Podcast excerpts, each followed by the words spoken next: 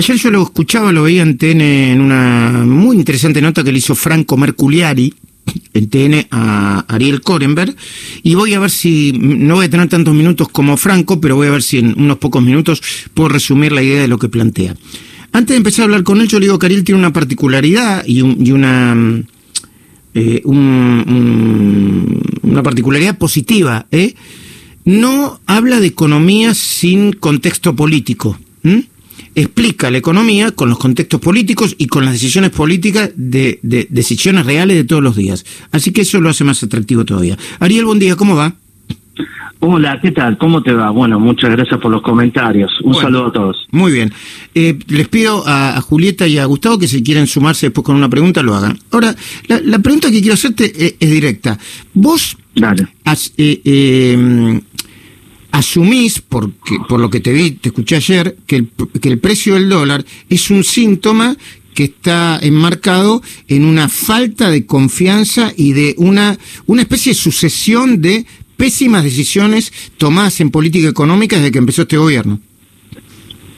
Sí, sin duda, digamos. Primero, este gobierno replica de alguna manera con respecto al gobierno anterior el tema de tener 24 ministerios pero particularmente el Ministerio de Economía está desmembrado, desacoplado y disperso en varios ministerios, de acuerdo a lo que era el Ministerio de Economía en la época de Surruido de Caballo, que para mí fueron los dos únicos ministros de Economía que tuvieron éxitos transitorios.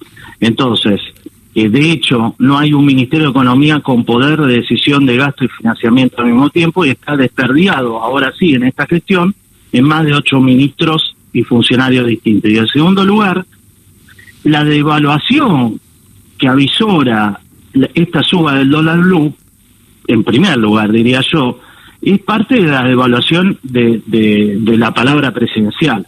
Entonces, las contradicciones continuas del, señor presidente eh, no pueden ser atajadas por un ministro de Economía porque lo que te genera es una falta de expectativas hacia futuro, eh, la decisión de la cuarentena estricta que implicó dejar de costado la economía se trasladó a dejar de costado la economía en la política económica habitual. Recordemos, el ministro Guzmán eh, hace tres semanas, en un domingo, afirmó en un medio masivo de que no iba a haber eh, un apriete del cepo. Al día siguiente fue desautorizado totalmente por el presidente del Banco Central. Entonces, así es muy difícil, muy difícil, sin credibilidad y reputación en la política económica, trasladada por los problemas de la pareja presidencial que está distraída en otros menesteres, entre ellos la reforma judicial, que se pueda generar un horizonte, incluso a corto plazo, no solo para los inversores posibles que podrían venir a Argentina, sino para los propios argentinos que tienen que decidir qué hacer con los pesos en el día a día y cómo llegar a fin de mes. Muy bien. Julieta Terrestre está escuchando Ariel Korenberg. ¿Qué tal? Julieta. Julieta, Julieta. Eh, eh, eh, un segundito, Ariel. que sí, cómo no. Sí, sí, sí. desmuteate, Julieta, por favor, si, si estás escuchando la radio. Ahora sí. Sí, sí. Ah, bueno, adelante, Buenos por favor. días. No, desmuteé, sí, no sé. No, sé, no hay problema, no, hay problema. Vamos, vamos con la pregunta. Ariel, em, respecto de todo lo que vos, el análisis que haces, ¿cómo lo ves para adelante tomando las medidas que el gobierno está tomando? Porque a partir de hoy aparentemente también van a tocar las tasas en pesos, pero no sé si va a ser suficiente teniendo en cuenta lo que ya pasó. Claro, el, el tema es el siguiente, ya yendo al, hecho puntual. Al decidir apretar el, el, el super cepo, lo que hizo fue cortar el dólar llamado puré, es decir, vender, eh, eh, comprar en el oficial y vender en el blue para poder llegar a fin de mes para cubrir la canasta familiar a las clases vulnerables y a la clase media.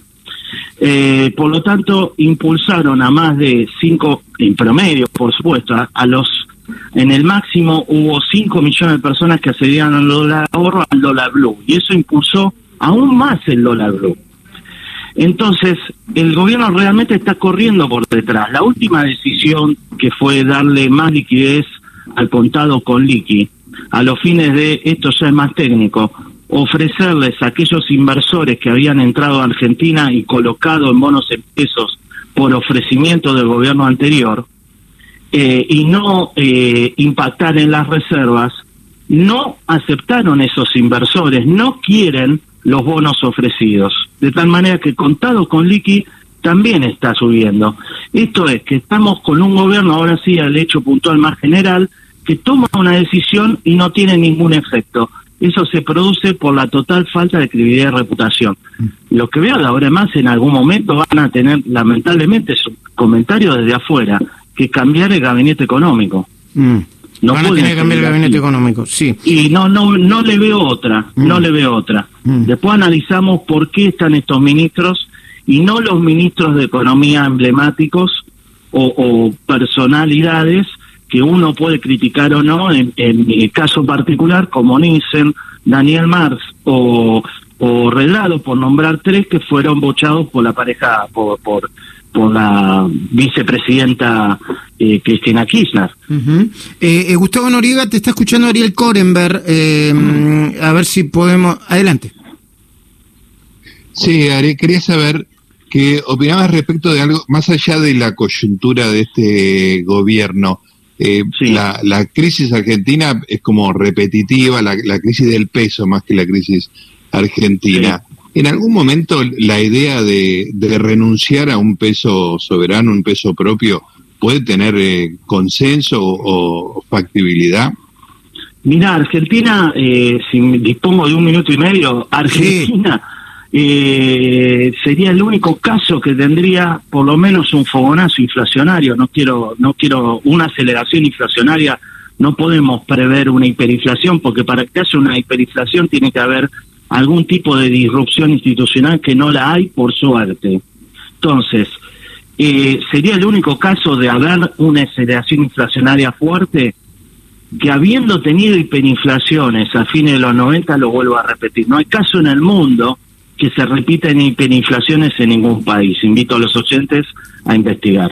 Entonces, lo que pasa es que el interés de corto plazo de un sistema superpresidencialista que ponen las decisiones del presidente, desde decidir si defoltea o no un bono, si lo reestructura o qué tipo de café se toma en la rosada, hace que haya una probabilidad alta de cometer grandes errores, no solo de política económica, sino te voy a agregar de política pública, como fue la extensión máxima de la cuarentena.